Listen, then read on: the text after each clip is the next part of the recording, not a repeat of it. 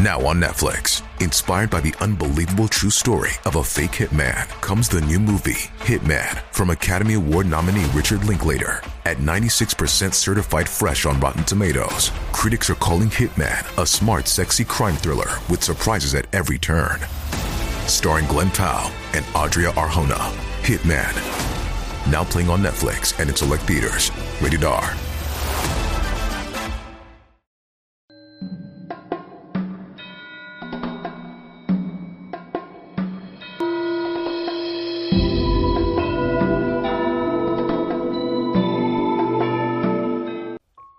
你不是你，甚至连你的肉体也不属于你。闻佛音，见佛法。感谢各位师兄收看今天的节目。你肯定好奇，小编为什么会说其实你不是你，甚至连你的肉体也不属于你？首先，从我们身体最重要的器官说起，你的心脏脉搏，它每天跳多少次，你能自己说了算吗？你的大脑是如何工作的，你能控制它吗？你的各种脏腑器官是如何运行？吃进去的食物如何消化完成的？如何完成水分、营养物质和杂质分离的？被切伤的皮肤是如何自我修复完成的？自己生命的长短，你在做主吗？如果回答是你不能，那么很遗憾，你不是他真正的主人，他也不是真正的你。那么真正的你是谁？在哪里？按我的理解，其实你就是一个能量。或者准确地说，你的肉体、你的灵魂都是能量。为什么这么理解？因为人的一生就是一个能量消耗的过程。一般人都是在用自己的能量、精神、智力、体力、劳动，来换取物质财富和精神财富。当财富消耗了以后，又去用能量换取财富。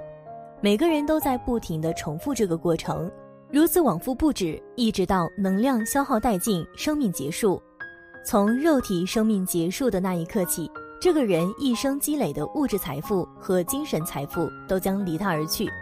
而你现在知道，你原来只是一个能量，但你并不用伤心，因为你所见到的世界其实它也是一个能量。宇宙中小到细胞、电子、中子、质子、夸克，再到我们吃的食物和水果，喝的饮用水、呼吸的空气，还有居住的房屋、驾驶的汽车。以及森林植被、山川河流、海洋湖泊、地下的矿产资源，乃至行星、恒星、宇宙星河，所有的一切都以能量的方式存在于这个宇宙中。你现在能否理解？你作为一个能量，你本身就生活在能量之中。那么，知道这些对你有什么用呢？或者坦白说，对你有什么好处呢？不要着急，因为每个人的学识、经历不同，观念自然不同。但是小编很想清晰的将一些观念分享给大家，所以我下面想分两部分说，分别是你的肉体以及你的灵魂，因为这两部分包罗了你的全部，也影响着你的生活。首先，物质财富影响人的肉体能量，这个比较容易理解。你获得衣食住行的能量，让你的肉体能量得以转化存续，而这些能量的高低正反与否。则反映在你肉体的健康或不健康，而精神财富则影响着你的灵魂能量。精神财富包括名誉、思想、地位，这些能量影响着你看不见的能量。比如，有的人总是活力充沛、激情澎湃，他的一言一行、一举一动都有强大的感染力和号召力。与他在一起时，大家都会情不自禁感到快乐。而有的人总是悲观、沮丧、消极、懒惰，与他在一起时，任何人都感到莫名的压抑和不快乐。有的人浑身散发着喜悦与爱的能量，就像绽放中的美丽花朵，给每一个接近他的人带来愉悦的感受。人与人之间的磁场能量是相互干扰和影响的，就好比在一个企业里，员工和总经理的磁场能量一定是不一样的。所以，总经理才可以领导众多的员工。这些总结起来，可以归结为我们所理解的运气、缘分。当然，精神财富完全可以影响物质财富。如上面所说，精神财富指名誉、思想、地位。那么，一个平凡的人怎么可能会享有名誉、地位呢？不曾拥有精神财富，怎么又会影响物质财富？怎么会让我的生活状态变得越来越好呢？真的有办法来解决吗？其实是有的，只是你不知道罢了。从一沙一粟、一草一木、一花一树、山川大地、河流海洋，目所能及，眼能所见，无形有形，阴阳妙有，乃至浩瀚星河、宇宙大千，都是能量的化现。而这些能量，其中掺合着正能量、负能量。如果能汲取其中的正能量，摒弃负能量，那么自己的精神财富就会成型，就会变得有名誉、有思想、有地位。其实古人说：“给我十两金，不传一口艺。”绝是一种用意的方法，他为什么不随便传呢？因为他要传给有德的人。其实绝大多只有几个字，非常简单。大道至简，非常容易，但是你能看到这里了，我想你应该知道这其中的方法，而这些方法都是极其神奇的方法，百试不爽。一，利用某种材质的物品，有些物质材料具有收集宇宙能量的能力，例如金、银、白金、铜、铝等金属，部分矿物材料如玉石、水晶、青金石、玛瑙、电气石、麦饭石等。皆能释放很强的宇宙能量，尤其玉石、水晶所释放的宇宙能量，会改变人体的能量磁场，而且此两样独特的材质，皆是所有人都适合的。二、利用共振，能量是共振的，如果你能与你想要的正能量共振，那么就能吸引这份能量。但是平常人很难知道如何找这个振动的频率。其实还有一个更简单易行的方法。那就是无限靠近这份能量，比如你想要获得健康，那你就无限接近健康的事物、健康的起居出行习惯；如果你想获得金钱财富，那么就无限接近金钱这份能量。如果你找不到这个金钱能量到底在哪里，那么你就在每次消费的时候保留你的小票或者是电子交易凭证，然后当天晚上用本子记录这个金钱的流向。然后感恩这份金钱能量来满足你的需求，这样不仅可以共振，而且可以吸引金钱这份能量，下次更快的来到你身边。三、利用咒语，语言是一种波动，若能说出和宇宙能量共振的语言时，则能发出很强的宇宙能量。例如我们佛教中的南无阿弥陀佛，基督教的阿门等，当念这些宗教真言时。由于共振而放出宇宙能量，故具有驱逐邪恶的负性能量的神力。因为千百年来不计其数的灵体都念了这些语言，并一直在宇宙中震动。当人念的时候，人的磁场与这些已经在宇宙中震动的宇宙能量共振，人会突然吸收这种高磁场，而突然开悟，或变得聪明，或运气好等等。四，所有人百试不爽的方法。去寺庙，这点很重要。